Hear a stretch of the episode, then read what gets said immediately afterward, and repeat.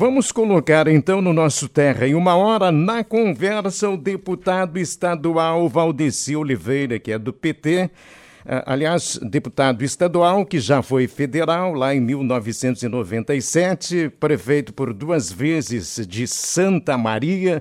Enfim, é, uma, uma, uma carreira exitosa politicamente. Deputado Valdeci Oliveira, seja bem-vindo à programação da Rádio Terra. Tudo bem? Boa Boa tarde, boa tarde, Carlão, boa tarde, Daniel, boa tarde, Thaís, boa tarde a todos os ouvintes da Rádio Terra, boa tarde à região de Venâncio Aires. É uma, uma alegria enorme poder falar aos ouvintes do teu programa, agora nesse final de semana já é, na expectativa, né, na próxima segunda-feira, dia 31 de janeiro, eu teria o grande privilégio, ao mesmo tempo a grande responsabilidade e um dos grandes desafios também da minha vida de acabar sendo presidente da Assembleia Legislativa este é um enorme de, uma motivação, né, que cada vez mais me, me coloca dentro desses desafios. É, vocês sabem que a Assembleia tem uma gestão compartilhada, as quatro maiores bancadas, cada uma preside a Assembleia Legislativa pelo menos por um ano. No primeiro ano foi o PTB com o Lara, o segundo ano foi o PP com o Enani Polo, atualmente é o deputado Gabriel Souza do MDB e coube nós, a bancada dos Partidos Trabalhadores, o quarto ano e a bancada, por unanimidade, me indicou meu nome, então, para presidir a Assembleia. A, a posse, a eleição vai ser na segunda-feira, dia 31, às 15 horas, e nós, logicamente, estamos prontos aí para esses desafios, fizemos parte de uma longa caminhada já, já estou nessa caminhada já há quase 40 anos, né? Eu sempre digo que eu comecei muito jovem, ainda na roça, agricultora, até 18 anos, momento comunitário, sindical, popular, né? Fui presidente do Sindicato dos Metalúrgicos da minha cidade, Santa Maria, depois acabei elegendo vereador em 88, mais votado da cidade em 92, fui deputado federal, tive o grande privilégio de ser prefeito oito anos da minha cidade e, como deputado estadual, 2010, fiz uma grande votação, só em Santa Maria, 47 mil votos, fui 2011, 12, 13 líder do governo Tasso na Assembleia, e tenho agora, então, mais um grande desafio, que é presidir a Assembleia Legislativa no ano eleitoral, no ano atípico, no ano ainda que a gente não tem certeza como é que vai se comportar, digamos assim, toda essa discussão que nós estamos vendo a nível nacional e estadual. Mas eu acho que, como é uma gestão compartilhada, com uma, uma parceria muito boa com todos os demais deputados, tem uma relação muito respeitosa, amistosa com todos os demais deputados e deputadas, eu acho que vai ser um bom desafio, estou preparado para isso na verdade, Carlão, Daniel e Thaís, estou à disposição de vocês. Tá certo, é na segunda-feira então que acontece, né? O senhor vai assumir a Assembleia Legislativa. Mas o senhor está no programa para falar a respeito de, daquilo que está sendo contestado é, pelo seu grupo com relação à reforma do ensino médio no Rio Grande do Sul. O que, que o senhor vê como dificuldade para aceitar esta reforma, seu Valdeci Oliveira? Bom, primeiro eu digo o seguinte, cara, eu acho que toda e qualquer reforma, quando a gente fala reforma, tem que ser uma coisa boa, positiva, que todo mundo tenha conhecimento, que houve oportunidade de dialogar, de debater, de discutir os contrapontos e assim por diante. Nada disso aconteceu. Eu não tenho, não, eu, eu respeito, logicamente, o governante que foi eleito democraticamente pelo voto popular, Agora, eu acho que esse momento, a minha, é a minha visão e respeito outras opiniões, é um momento que não devia ser de discutir esses assuntos ainda polêmicos. Eu acho que o grande momento agora, é todos os governantes, seria é, jogar todas as energias na luta em defesa da vida, no combate à pandemia, na busca de alternativa, em toda a situação ainda muito preocupante que nós temos hoje na questão sanitária, a luta em defesa de projetos e programas para discutir as alternativas da estiagem, a luta contra o combate à fome, à miséria, o desemprego que nós estamos colocando aí. Acho que a educação é extremamente importante, logicamente que a educação tem é, uma enorme de uma página que nós temos que continuar discutindo em função de tudo que aconteceu nesse último período da pandemia.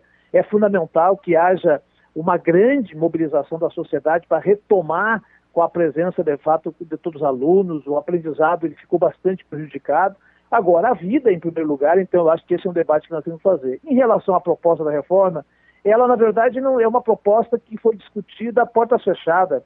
Ela não foi debatida com a sociedade, não foi debatida com todo o setor, com todo o segmento, e essa é a nossa grande divergência. Eu acho que quando um governo quer apresentar uma proposta que dialogue e que discuta com todos os segmentos, mesmo que a gente possa ter divergência, e é normal isso, faz parte do processo democrático, a gente precisa colocar na mesa todas as visões, todas as opiniões, os lados, digamos assim, interessados. Mas não. Dizer, então, essa é a nossa questão. Nós achamos que é, é inadequado o momento que nós estamos colocando agora esse debate, porque é um momento que as pessoas sequer podem se mobilizar, podem ir para grandes reuniões para debater, porque a gente está ainda angustiado com a situação da pandemia.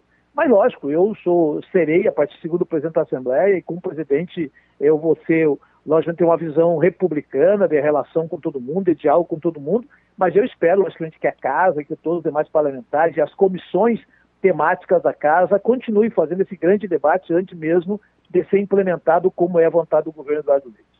Deputado, eu ia mesmo questionar o senhor a respeito disso, de que forma vocês pensam em se mobilizar para levantar uma discussão a respeito desse tema, né? O senhor acabou de mencionar que acredita que pouco se falou sobre isso, que foi uma decisão mais a portas fechadas, de que forma vocês pensam em se mobilizar e até mesmo tentar impedir, né, que essa reforma de fato aconteça? Primeiro, a Assembleia Legislativa ela tem um histórico né, de, muito, de muitos debates e normalmente ela acaba liderando vários movimentos. Eu penso que uma das tarefas né, que a Casa tem, e isso passa pelas comissões, a Comissão de Educação da Assembleia é uma comissão muito combativa, com uma composição é, bastante plural de vários professores e professoras, deputados e deputadas que fazem parte da comissão.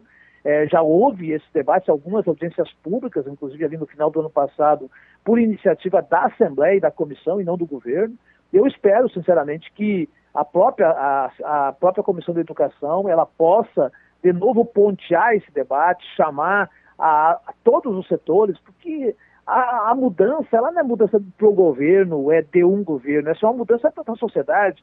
E aonde que está envolvido os pais, os alunos, os setores que trabalham com esse tema, eu acho que isso me parece um, um equívoco, mas, lógico, volto a salientar, respeitando o direito, logicamente, do governante implementar ou apresentar as propostas. Agora, eu acho que qualquer proposta que é, um, que é polêmica ou que ela não tem ainda toda a clareza, eu acho que não tem que ter pressa. Por isso eu creio e espero, sinceramente, que ainda a gente possa abrir um processo de diálogo, de discussão, de debate, de audiência pública, de ouvir especialistas para que a gente não, não tenha equívoco e não erre. A educação não podemos mais errar, porque ela precisa cada vez mais não ser mais só um discurso de campanha, mas um, um discurso sério, um debate sério sobre esse tema.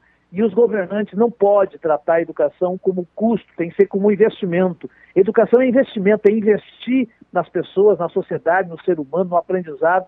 Eu acho que isso são questões que precisam ser aprofundadas e são culturas que precisam ser retomadas aqui no estado do Rio Grande do Sul.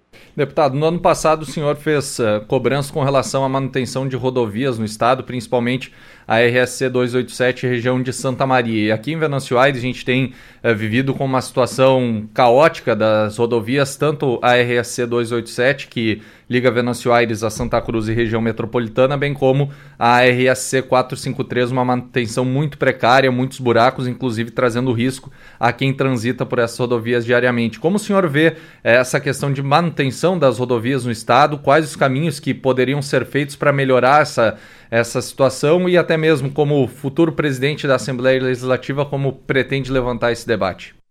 Primeiro, eu conheço muito bem né, a 287, né, Santa Maria, Porto Alegre, Tabaí, enfim, eu, eu moro em Santa Maria, vou toda semana, volto toda semana para cá, conheço quase que a palmo e conheço cada, cada trecho, cada buraco da 287.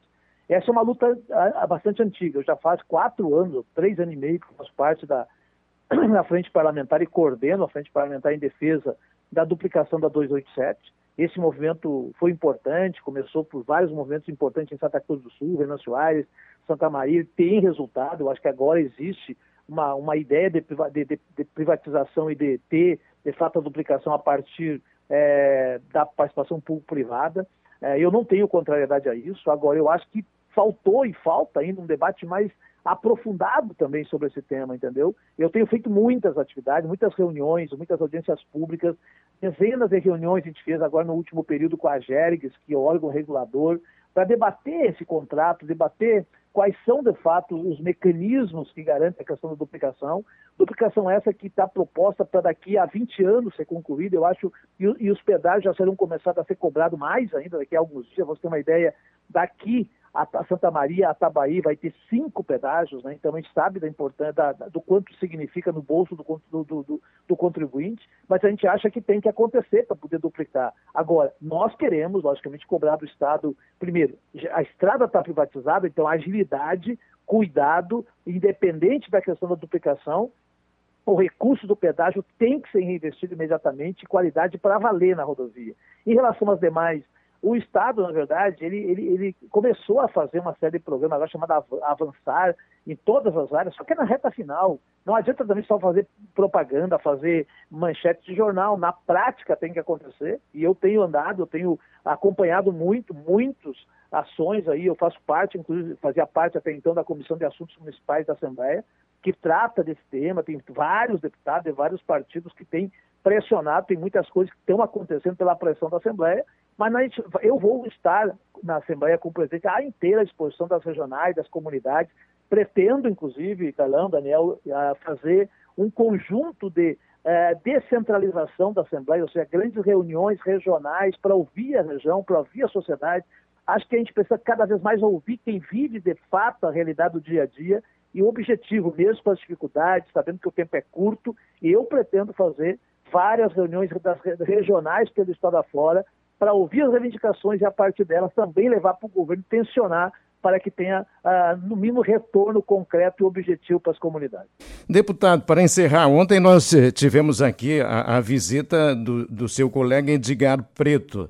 É, as condições que o senhor vê nele como pré-candidato ao governo do Estado, aposta muito?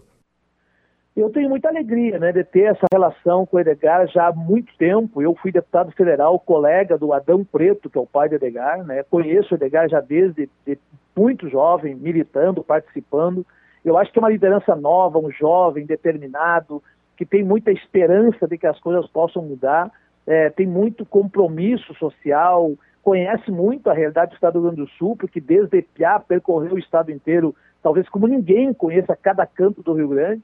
Eu acho que eu tenho muito orgulho de poder ter participado, lá em 2017, ter ajudado a minha bancada a indicar o Edgar para ser o presidente da Assembleia, acho que fez um grande mandato.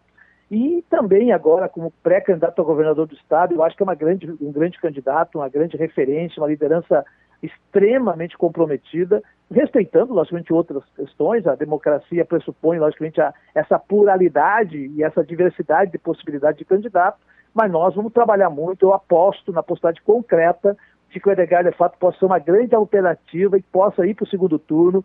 E como nós avaliamos a possibilidade concreta do Lula ganhar a eleição no primeiro turno no Brasil, fortalece muito a possibilidade de nós também voltar a governar o Rio Grande do Sul com o companheiro Edgar Preto. Tá certo. Deputado estadual Valdeci Oliveira, que na segunda passa a presidir a Assembleia Legislativa do Estado do Rio Grande do Sul. Nós queremos agradecer a sua participação nesse programa. Um grande abraço e cumprimentos aí pelo trabalho. Muito obrigado, um abraço a você, Carlão, Daniel, a Thaís, aos ouvintes aí da nossa querida Rádio Terra de Venâncio Aires. E quero dizer para você, me coloco à inteira disposição a qualquer hora, a qualquer momento, vocês ter, vão ter sempre a liberdade, as portas abertas para que a gente possa também comunicar e discutir com a nossa sociedade. Um abraço, muito obrigado a todos vocês. Muito obrigado.